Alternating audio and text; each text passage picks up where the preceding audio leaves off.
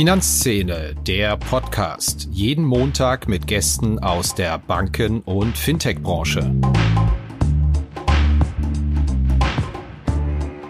Hallo und herzlich willkommen zu einer neuen Episode von Finanzszene, der Podcast. Heute wieder mit meinem Kollegen Bernd Neubacher und mir, Christian Kirchner von Finanzszene. Wir sprechen heute im Podcast über folgende Themen. Die Commerzbank und ihre Strategie bis 2027 die etwas merkwürdigen Instagram-Aktivitäten eines Helaba-Vorstands, was die Bundesbank zur Ertragslage unserer Banken und zu Risiken zu sagen hat, die C24 Bank mit ihrem doch sehr aggressiven Move im Bereich Retail-Konten und natürlich auch über das Thema Benko und die Kredite. Wer hat eigentlich was im Feuer? Viel Spaß!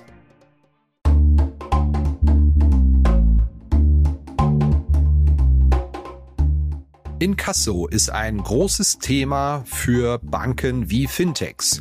Und ein Digital-Inkasso für zukunftsorientierte Unternehmen in Europa, entwickelt für die höchste Recovery und beste Customer Experience, das bietet die Lösung von Per Finance. Über 550 europäische Enterprises vertrauen bereits auf die Lösungen von Per Finance. Der Per Finance Ansatz basiert auf KI und Verhaltensforschung. Ein selbstlernender Algorithmus typologisiert Menschen anhand von Daten, um die passende Kommunikations- und Bezahlstrategie auszuführen. Das Ziel, Kunden erfolgreich zur Zahlung sensibilisieren und die ideale Lösung für jeden Menschen finden, um die Forderung schnell zu begleichen. Zum Einsatz kommen dabei KI-Technologie basierend auf Reinforcement Learning und auch Natural Language Processing. Der Ansatz verhilft Finanzteams zu schnellerer und höherer Rückführung von außenstehenden Forderungen und bietet Verbrauchern ein nahtloses und faires Online-Bezahlerlebnis. Das Ganze in einem All-in-One-Ansatz für alle Länder. Ein Vertrag, eine Datenschnittstelle, ein Kundenportal und ein Ansprechpartner. Einfach mal schlau machen auf der Seite www.perfinance.com. Hallo Bernd. Hallo Christian. Wir rollen nochmal den Monat auf und werfen einen Blick auf den Schlussmonat Dezember, was uns bewegen wird, richtig? So ist es. Unsere Themen heute, natürlich die Commerzbank-Strategie bis 2027, was wir davon halten und worauf es zu achten gilt. Ja, ein sehr ehrgeiziges Projekt, könnte man sagen. Das ist so. Wir sprechen auch über die Geschichte, die wir heute am Aufnahmetag veröffentlicht haben über das doch etwas merkwürdig inszenierte Leben auf Instagram und in einem Blog eines Helaba-Vorstands. Ja, äh, der Blog weicht doch sehr von den normalen Einträgen, die man bei LinkedIn zum Beispiel sonst so liest, ab. Kann man auch fast sagen, erfreulich, aber reden wir gleich drüber. Und du hast noch ein bisschen was zum Thema Bundesbank im Gepäck. Finanzstabilitätsbericht. Klingt trocken, Komma, aber klingt trocken, ähm, hat aber sehr schöne äh, Zahlen und Erkenntnisse zu Entwicklungen der äh, gerade der Verbundinstitute bereitgehalten, was äh, stille Lasten angeht und auch ähm, die Bewertung des Zinsbuchs.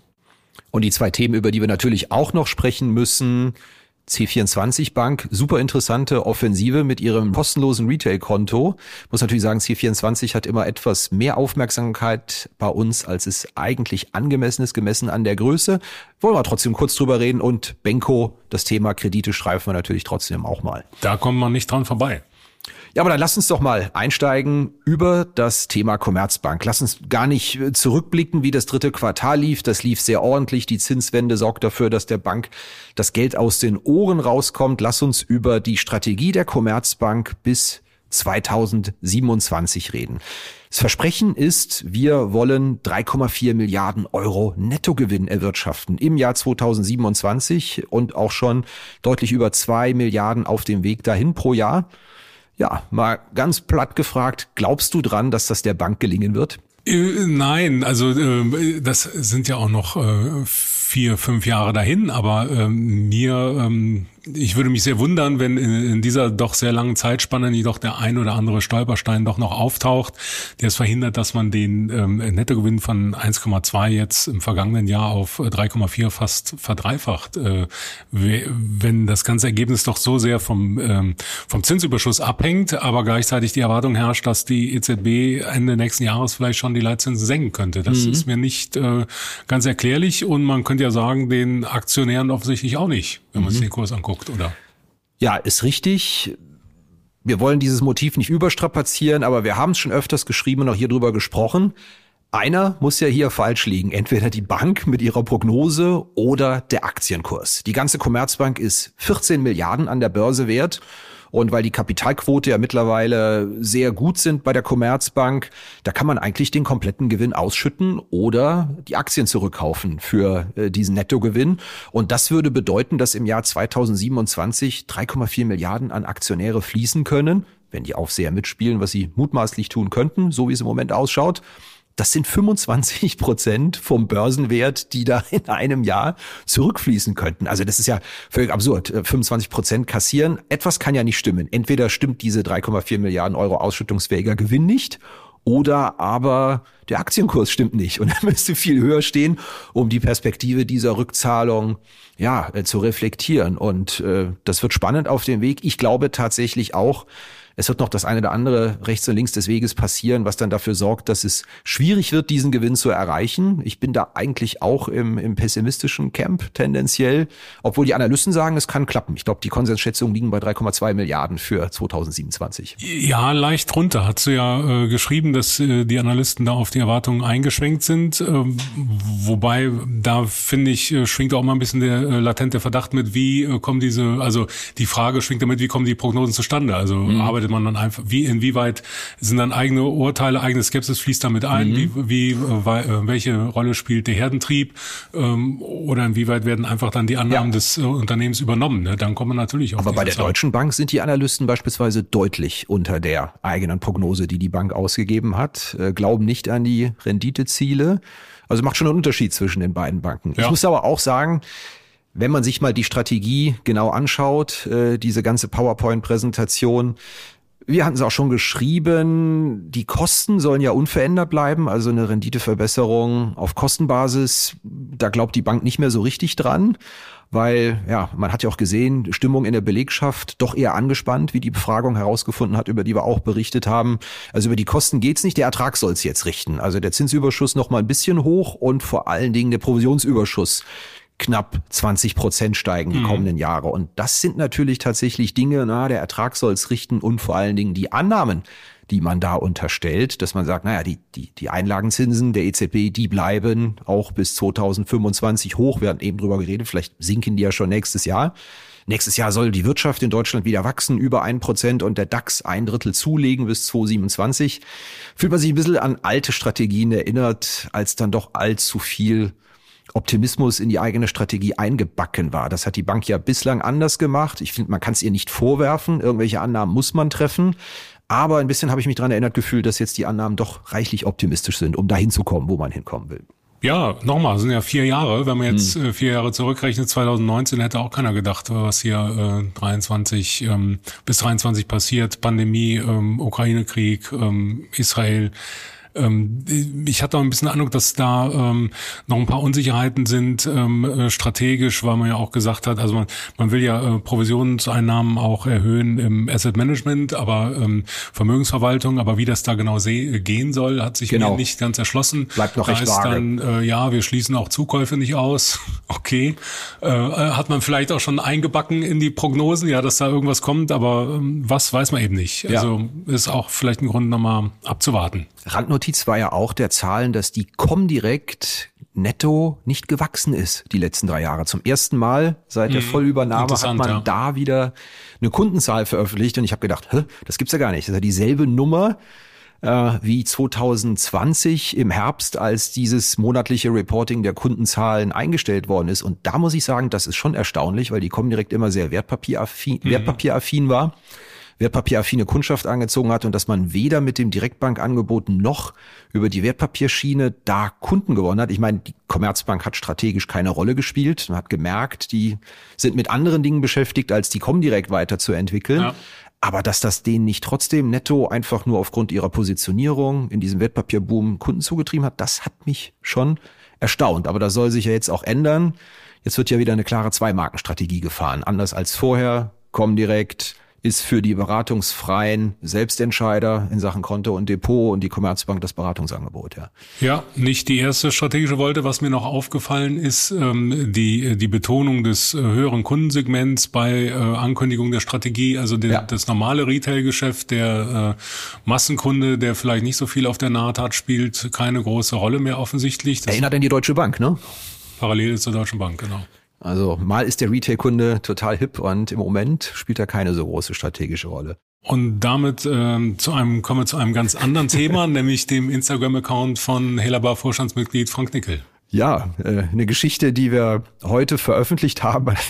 Offen gestanden, äh, du weißt es, auch schon ein paar Monate bei uns rumliegt oder wabert, um die Hörerinnen und Hörer hier mal reinzuholen, die uns nicht so regelmäßig lesen.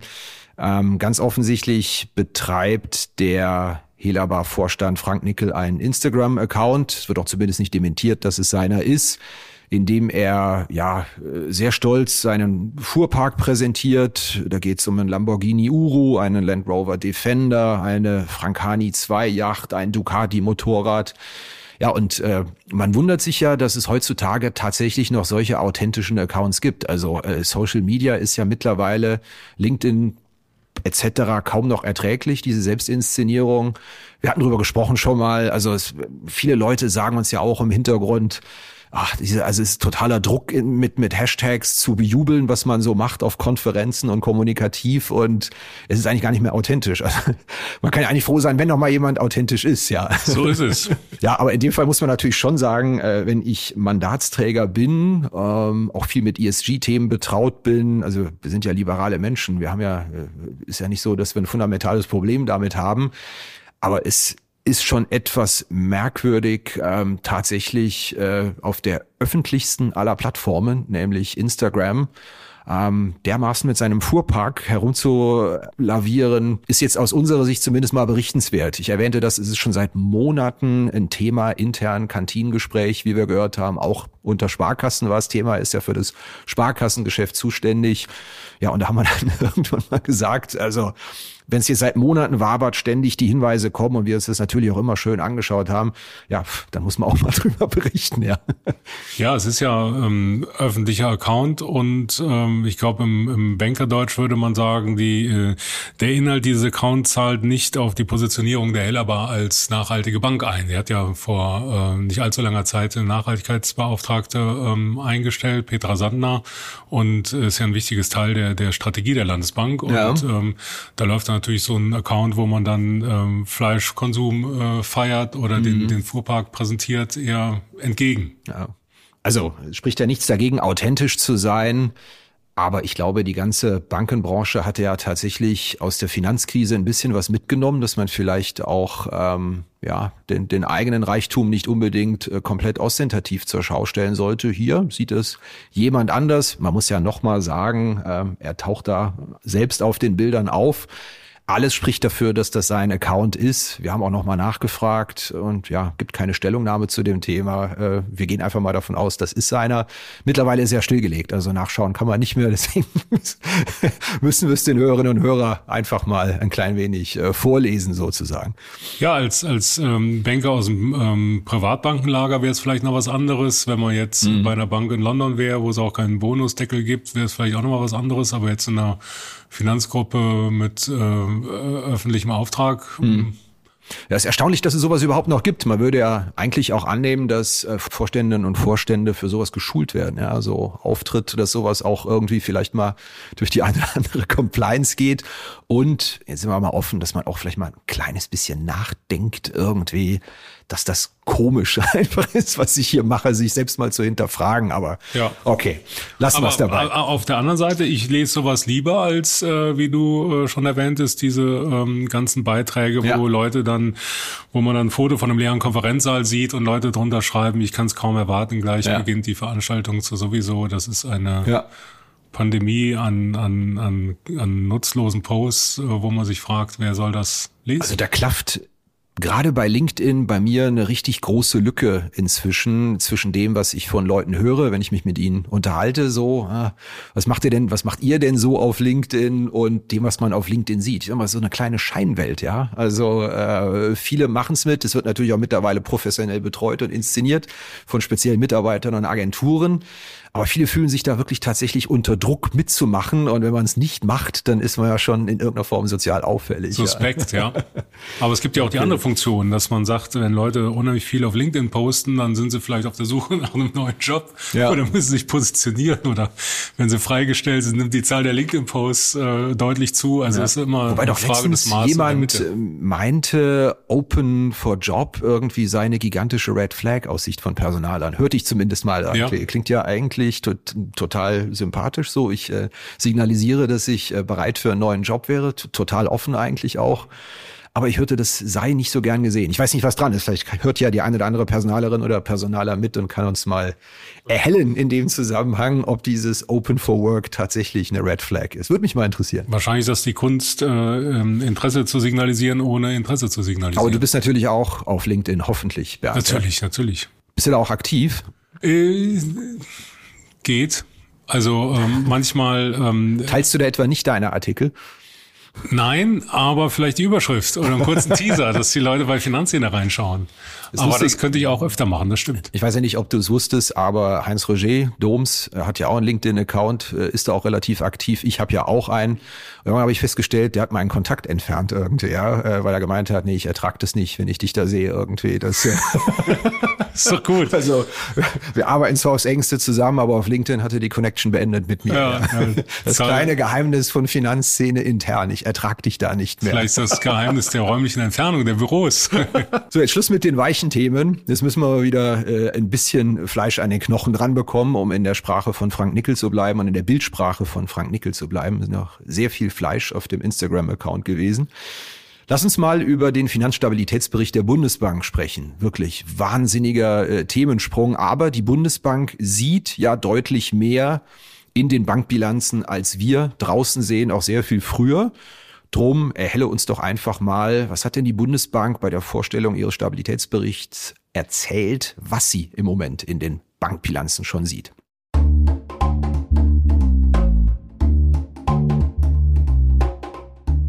Ja, wenn es ein Thema gibt, das den Smalltalk dominiert, bei mir, wenn ich mit Vertretern der Banken- und Fintech-Szene spreche, dann ist es doch die Regulatorik. Was das alles kostet, das Personal, das man finden und binden muss, den Aufwand, den man damit hat.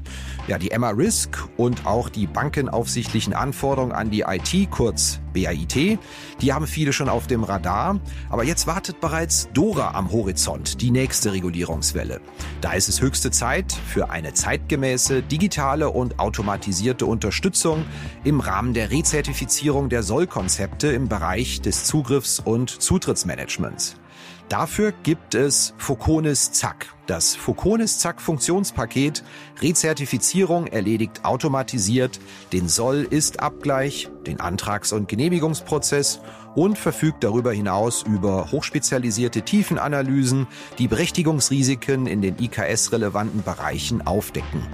Foconis Zack, dieses Paket, das kommt von der Foconis AG, das ist ein Unternehmen 2000 gegründet, Softwarehaus mit Fokus auf effiziente Automatisierung und Digitalisierung, regulatorische Anforderungen.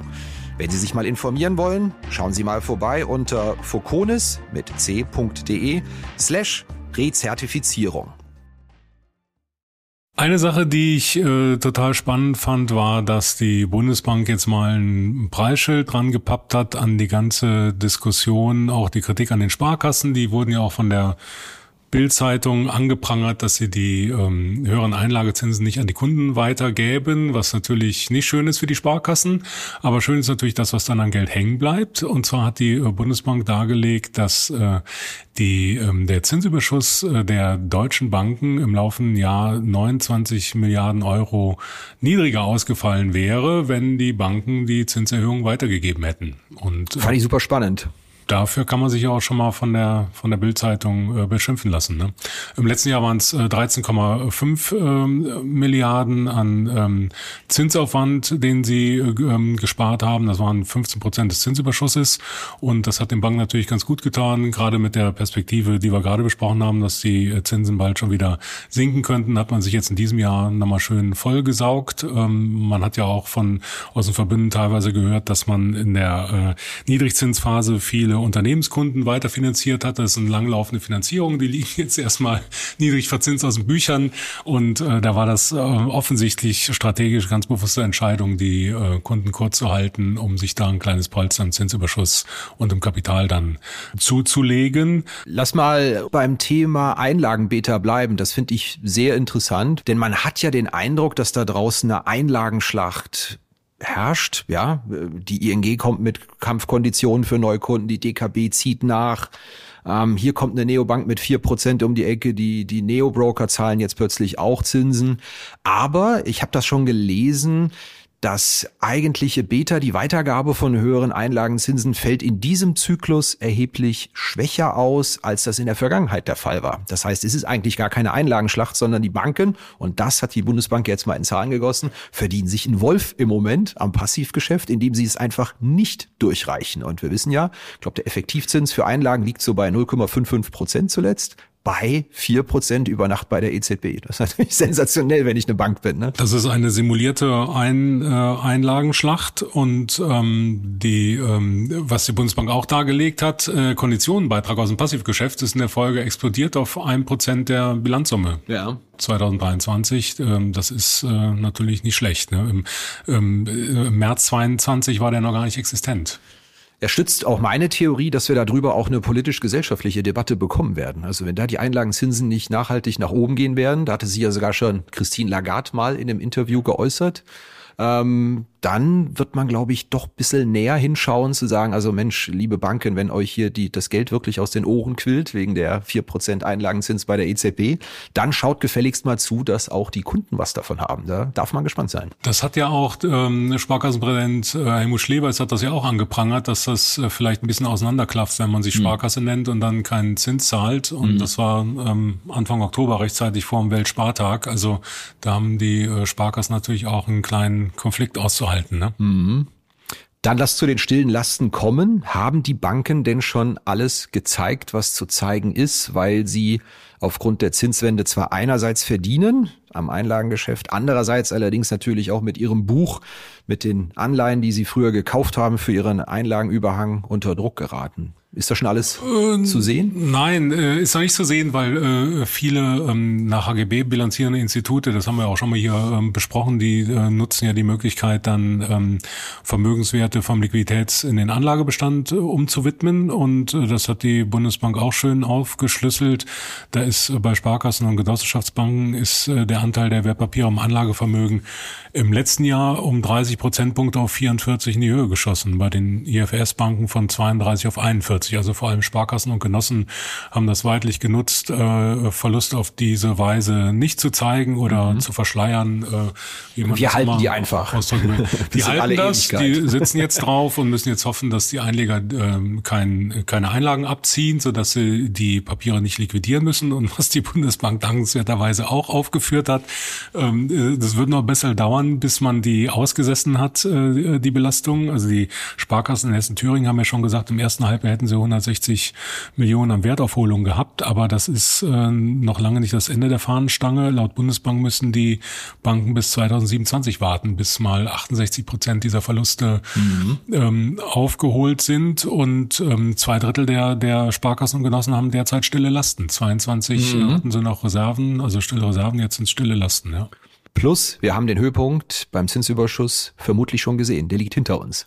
So sieht's aus. So hat sich ja auch die Commerzbank vernehmen lassen, ne? Genau, das ist ja der rote Faden auch der Quartalsberichte. Bei manchen war der Peak schon im Q2, bei vielen könnte er vielleicht im Q3 erreicht worden sein. Und auch die Bundesbank sagt, zweites Halbjahr wird schon unter dem ersten liegen und jetzt geht's abwärts, ja. Ja, und äh, nächstes Jahr 30 Prozent weniger Zinsüberschuss. Ja. Das war auch ein kleiner Hammer, fand ich. Laufen natürlich auch die ganzen TLTROs aus, ja, die man natürlich auch noch bequem ja. einfach zur Notenbank schleppen konnte und vier Prozent dafür kassieren konnte. Und irgendwann muss man dann halt doch mal äh, ein bisschen mehr Einlagezinsen zahlen, mhm. weil ja auch schon äh, im großen Stil in länger laufende ähm, Einlagen umgeschichtet wird, die dann natürlich höhere Zinsen ähm, ergeben und Zinsüberschuss schmälern. Wir hören das im Moment schon relativ häufig. Die ersten Banken schauen wirklich schon durch diese Zinslage hindurch und sagen, wir müssen schon wieder mal Gedanken machen, wie wir die Geschäftsbeziehung gestalten, wenn diese Milch- und Honigzeiten von vier Prozent Einlagenzins wieder rum sind. Und wer weiß, vielleicht ist es schon nächstes Jahr im Sommer der Fall.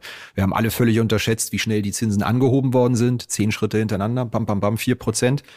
Ich glaube, kann natürlich auch genauso schnell wieder in die andere Richtung gehen, wenn die Inflationsrate so bleibt, sogar noch ein bisschen tiefer geht und wir vielleicht ein paar konjunkturelle Probleme bekommen. Ja. Dann lass uns doch noch über kleines Leib- und Magenthema von mir reden, die C24 Bank. Die C24 Bank, äh, hochinteressant. Also äh, eine sehr konträre Strategie im Vergleich zu anderen Retailbanken, oder nicht? Absolut. Ähm, ich unterhalte ja, äh, viele Hörerinnen und Hörer können es wahrscheinlich nicht mehr hören, ganz viele Bankbeziehungen, weil ich auch immer äh, mitbekommen will, wenn sich irgendetwas ändert. Und letzte Woche poppt doch da auf meinem Handy tatsächlich auf äh, ihr C24 Basiskonto. Also das habe ich da das einfachste Gratis-Kontomodell, das nennt sich da, glaube ich, Smart, C24 Smart. Ich habe das. Ähm, Echtzeitüberweisung ab sofort kostenlos, ähm, vier Abhebungen im, im Monat umsonst, keine Fremdwährungsgebühren beim Einsatz äh, im Ausland. Ähm, ich glaube, es sind auch ein paar andere Sachen gedreht worden. Zinsen zahlen sie ja sowieso auf das Girokonto zwei Prozent. Ist ja auch erstaunlich. Ähm, dann ist auch noch die Girocard komplett kostenlos gemacht worden dazu. Äh, vorher war das an Aktivität gebunden. Da habe ich mir still schon gedacht, das ist ja mal eine ganz andere Nummer als das, was bei anderen Banken läuft. Da heißt es ja immer, wir müssen die Premium-Kontenmodelle mit fünf, sechs, zehn, zwölf Euro im Monat attraktiv machen. Und hier schraubt man am am Basiskonto, ja, an dem Basisprodukt, das gratis ist und äh, hat eigentlich nur noch esoterische Features bei den kostenpflichtigen Kontomodellen, äh, um das attraktiv zu machen. Da haben wir uns natürlich schon gefragt, warum machen die das? Ja, was steckt dahinter? Du hast ja auch geschrieben, ähm, also ja, die kannibal kannibalisieren ja eigentlich ihre ähm, kostenpflichtigen Produkte. Das machen sie. Also ich glaube nicht, äh, dass da noch sonderlich viele Leute hängen bleiben werden. Ich habe auch mal ein bisschen in Foren geschaut, da haben wir schon viele angekündigt, dann wechseln sie aber jetzt tatsächlich ins, ins Gratiskonto. Aber es ist, wie gesagt, eine, eine ganz andere Richtung, als andere Banken einschlagen. Und man fragt sich natürlich, warum liegt das so? Ich glaube, die trauen sich schon einfach mal drei Jahre nach ihrem Marktstart die Muskeln ein bisschen spielen zu lassen. Und da ist ja insbesondere der Aspekt Echtzeitüberweisung. Also da wissen wir ja, die sollen Pflicht werden. Und da hat man ja schon überlegt, hm, werden jetzt künftig Überweisungen generell bepreist, weil die dürfen, die Echtzeitüberweisungen dürfen ja nicht mehr kosten als die normalen. Und ich glaube, jetzt ist der erste am Markt, der sagt, Echtzeitüberweisungen sind bei uns der neue Standard und zwar kostenlos. Da wird es für die Wettbewerber wahnsinnig schwierig, glaube ich, äh, das anders zu handhaben, als es der First Mover hier in dem Zusammenhang macht.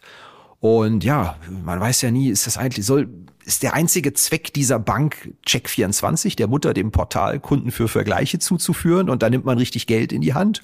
Oder soll die C24 Bank selbst profitabel werden? Und ähm, da gibt's ja relativ wenige Zahlen. Kundenzahlen nennen die überhaupt nicht.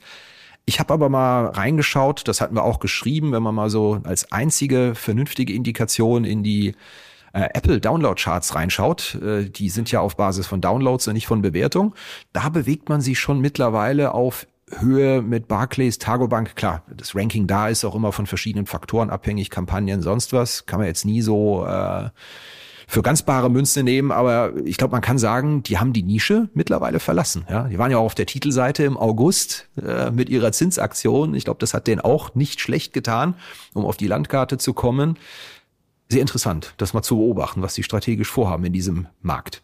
Ja, und man fragt sich, wie refinanzieren, refinanzieren sie es dann, ne? wenn mhm. sie dieselben ähm, Nutzerzahlen haben wie ähm, äh, Targobank, aber eben keine Gebühren nehmen.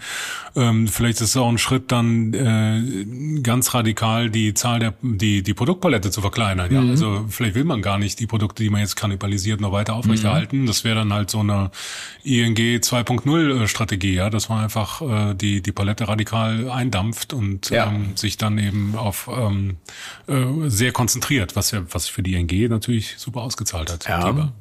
Ganz interessant, dass äh, C24 mit dieser Produktoffensive kam am Tag, an dem N26 in Berlin, N6, ach, melden sich wieder Hörerinnen und Hörer und schreiben mir, warum nennen sie die N26? N26 ist doch eine deutsche Bank. Also gut, N26, N26, suchen Sie es aus, liebe Hörerinnen und Hörer. Ähm, jedenfalls in Berlin Zahlen präsentiert hat. Und die Zahlen, die fanden wir ja doch einigermaßen erstaunlich. Also einerseits schöpfen sie das gedeckelte Kundenwachstum offenbar nicht ganz aus, ähm, was ja schon mal erstaunlich ist, dass man da ähm, nicht so richtig wächst, spricht nur noch von ertragsrelevanten Kunden. Und ja, die Zahlen waren schon, muss man einfach so sagen, relativ mies, weil man sehr viel in die Hand nehmen musste, um die BaFin-Themen in den Griff zu kriegen. Und jetzt plötzlich mit dem Argument kommt, ja, wir verdienen richtig äh, an, den, an den gestiegenen Zinsen plötzlich Geld. Und das ist natürlich ein Markteffekt, den man nicht verstetigen kann über die kommenden Jahre. Also das ich kann ja jeder, richtig, ne? Ja, richtig Traktion haben die nicht gewonnen in den letzten zwei Jahren operativ. Das war ja unser klarer Eindruck. Und ich glaube auch nicht, dass man der Börse, falls das noch akut ist bei denen, sie sagen ja, ja, kein Funding mehr, nächster Schritt ist Börsengang, ob man die Geschichte, ja, wir verdienen jetzt auch äh, an Zinsen recht ordentlich, ob man mit den Zahlen und dem Kundenwachstum an die Börse kann, weil ich ich sehe nicht, wie das skaliert, das Geschäftsmodell ja. im Moment. Ja. Also äh, äh, Teil einer Equity-Story hätte dann ja sein müssen äh, Wachstum, ja. Hm. Wenn das nicht da ist, wird es schwierig, klar. Und jetzt darf man mal gespannt sein, wenn dann demnächst der Kundendeckel, Neukundendeckel von der Aufsicht tatsächlich komplett weg sein könnte was dann passiert. Äh, Wenn da nichts passiert, genau. dann muss man sich Gedanken machen, ja. Na, ich, ich glaube einfach ein überzeugendes digitales Angebot zu haben. Das war bei, jetzt bin ich selbst schon völlig verunsichert, N26, N26, soweit haben sie mich schon, ja, mit ihren Zuschriften. ja, äh, also das ist ein, ein, überzeugendes digitales Produkt. App ist ja heutzutage kein Alleinstellungsmerkmal von der Neobank, wie das äh, vor fünf, sechs Jahren bei N26 der Fall war. Und überzeugendes Digitalangebot haben mittlerweile viele. Ja? Also da äh, darf man gespannt sein, wie die Reise weitergeht. Ja. Und C24 hat auch keinen Sonderbeauftragten. Oder Neukundendeckel. das stimmt, das stimmt, das stimmt. Gut, dann kommen wir zum letzten Thema, über das wir natürlich reden müssen der Herr Benko und äh, seine Verknüpfung mit der deutschen Kreditwirtschaft. Da ist uns ja mal aufgefallen, auch wenn wir nicht die einzigen sind, da müssen ja noch einige Banken die Hosen runterlassen, ob und wenn ja, wie viel Eigen- oder Fremdkapital im Reich des Herrn Benko, ja, soll man sagen, versenkt oder investiert worden ist in den vergangenen Jahren. Da klafft ja noch eine ganz schöne Lücke. Ja, im Feuer stehen ist, glaube ich, der richtige Ausdruck. Weil wir den Podcast sagt, noch zu unserem Juristen geben, glaube ich, vor Veröffentlichung. Ja. Das sagt irgendwie alles und gar nichts. Genau, im ähm, Feuer, und, schöne Formulierung. Und äh, jetzt, ähm, ja, wir gehen natürlich die Spekulation, wer was hat. Und man hat ja auch schon einzelne ähm, Informationen wer hat schon die Hand äh, hier gehoben? und da äh, ge zusammengetragen. Also offiziell hebt da keiner die Hand, aber dem Vernehmen nach, wie man dann immer so schön sagt, äh, ist zu hören, äh, dass beispielsweise eine Hellerbar äh, mittleren dreistelligen Millionenbetrag im Feuer hat äh, ähm, und äh, NordLB einen niedrigen dreistelligen Millionenbetrag, LBBW, Bayern LB liegen dazwischen.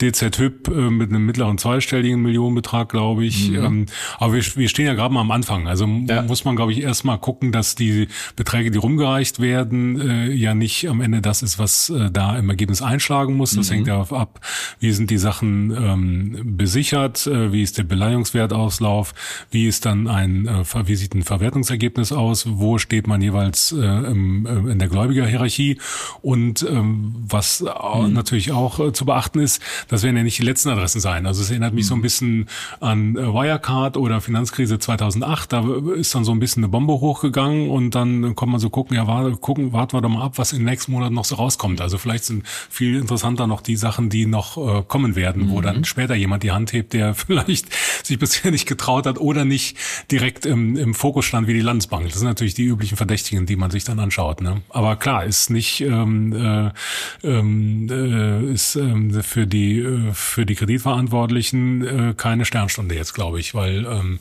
die Berichte über ein ähm, ja Intransparenz und und das sonderbar äh, das besondere Geschäftsgebaren von Benko, die sind ja also jetzt kann ja jeder sagen, naja, wie konntet ihr nur? Das war doch äh, schon lange klar, dass das äh, ein Produkt der Nullzinsära, dieses Imperium möglicherweise, ja.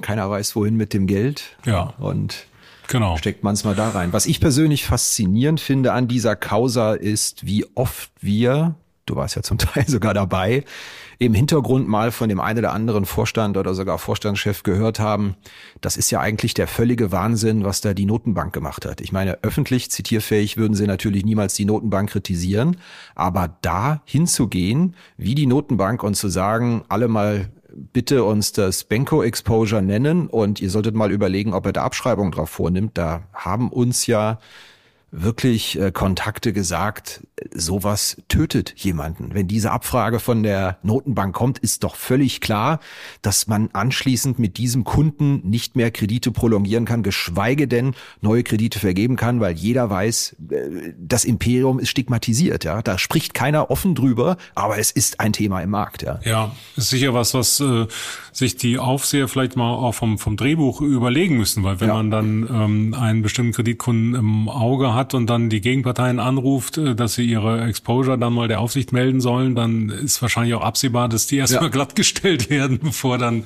die, der jeweilige Treasurer bei der Aufsicht auftaucht und die, die Zahlen präsentiert. Zumal wir im März den Fall mit der Credit Suisse schon hatten, ja, wo es ja genauso lief und wo man eigentlich davon ausgehen müsste, dass man die Lehre draus zieht, ja, ähm, das ist brandgefährlich. In dem Moment, wo die Notenbanken sich erkundigt, hallo, wie sieht's denn bei euch eigentlich mit der Credit Suisse aus, ist natürlich auch diese Bank stigmatisiert gewesen als Geschäftspartner. Und da ja heißt es dann, äh, don't panic, but if you panic, uh, please panic first. Ja. ja. Und die Geschäftsbeziehungen gekappt werden. Also das ist, glaube ich, ein Thema, wird uns, glaube ich, erhalten bleiben. Ja, ja man Und kann. Da bin ich mal gespannt, äh, ob sowas sich nochmal wiederholt äh, mit anderen Akteuren, ob so sowas nicht. Es kann natürlich sein, dass es in beiden kann. Fällen, ähm, salopp gesagt, ohnehin äh, schon ein bisschen spät war und mhm. die Aufsicht dann vielleicht nur den letzten äh, Ausschlag äh, gegeben hat ähm, oder überhaupt keinen mehr. Mhm. Aber ähm, äh, es ist, ähm, man muss als Aufsicht da vermeiden, dass so Sachen äh, publik werden, selbst wenn es gegen unser Interesse ist, wenn wir ja. es erfahren. Wir, wir schreiben es ja auch gerne, wenn wir es erfahren, aber äh, äh, da darf es äh, kein Leak geben und selbst wenn es das ja. nicht gibt, äh, ist es ja nicht ausgeschlossen, dass es die Runde macht. Also es war ja auch ein Prinzipienbruch. Normalerweise funktioniert die Aufsicht so, dass man da seine ähm, regelmäßigen Abfragen macht und sich dann äh, seinen Reim macht, aber dass äh, dann Sonderabfragen zu einem bestimmten Schuldner stattfinden. Damit äh, signalisiert man ja schon da, wo äh, Rauch ist, ähm, ist, ist auch Feuer. Und ähm, Berichten zufolge, die Kollegen vom Handelsblatt haben es ja aufgeschrieben, dass es auch in einem Fall so weit ging, dass man einem äh, Immobilienfinanzierer vorgeschrieben hat, wie der konkrete Wertansatz für einen Kredit war. Mhm. Und da ist dann natürlich schon ein bisschen eine Kompetenzüberschreitung, weil das äh, ist ja dann äh, eigentlich Aufgabe der Bank, ähm, äh, einen Kredit zu bewerten und nicht der Aufsicht. Und mhm. wenn man dann konsequent wäre, müsste man sagen, sagen, dann übernehmt doch auch die Haftungsrisiken als Aufsicht von unserem Bankgeschäft. Die einzige vernünftige Rechtfertigung für so einen Move wäre dann natürlich, dass vielleicht die Aufsicht dieses ganze Imperium als tatsächlich tendenziell systemdestabilisierend ansieht, so ungefähr. Ja? Und er sagt, wir müssen das so machen, weil wir glauben, wenn das in irgendeiner Form unkontrolliert zusammenbricht, ja. dann haben wir möglicherweise eine Eskalation, die wir so nicht wollen und die wir möglicherweise nicht stoppen können. Das wäre natürlich ein Argument zu sagen, wir müssen es genauso machen, damit wir es früh eindämmen irgendwie. Aber genau. da, wissen, da wissen wir natürlich nicht mehr. Ja. Äh, nein, genau. Aber wenn man dann solche Gedankengänge initiiert, ist es vielleicht auch nicht so richtig produktiv im Sinne der äh, ähm, Finanzstabilität. Ne? Ja, denken Sie nicht an den rosa Elefanten, der hier im Raum ist, sozusagen. Ganz genau. äh, aber ähm, andersrum äh, äh, ist ja auch keine Alternative für die Aufsicht, die Hände in den Schoß zu legen, ne? weil äh, dann heißt es nachher, ähm, mein Gott, wieso habt ihr den Elefanten im Raum nicht gesehen? Ja. Und äh, ganz aus der Luft gegriffen sind diese ähm, systemischen Erweiterungen ja nicht, weil gerade ähm, Gewerbeimmobilienunternehmen sind ja auch nicht so richtig prall finanziert. Das hat, da kommen wir wieder zur Bundesbank, die hat das auch aufgezeigt. Zinsdeckungsquote bei Immobilienunternehmen ist äh, zwei und in anderen Branchen ist fast fünf. Mhm. Also die sind natürlich hoch anfällig für einen, für einen Zinsanstieg und ähm, ja, in, in Deutschland sieht's wohl noch okay aus. Also Banken haben acht äh, Prozent der Kredite entfallen auf Gewerbeimmobilienkunden. Das hält man noch für einigermaßen beherrschbar, mhm. glaube ich. Aber wer weiß, klar, die weitere. Komm, Bernd, lass aber jetzt hier nicht pessimistisch enden, sondern optimistisch. Was macht dich denn optimistisch im Moment mit Blick auf die Ertragslage unserer Banken, Fintechs und Konsorten? Also ich glaube, wir können uns auf eine Bombenberichtssaison äh, freuen, weil ja der warme Ring infolge der Zinswende jetzt im laufenden Jahr gerade erst angekommen ist. Und mhm. ähm, ja, das wird äh, tolle Gewinnsteigerungen geben, glaube ich. Was die Q4-Zahlen angeht, ja. Q4 und Gesamtjahr, genau. Mhm.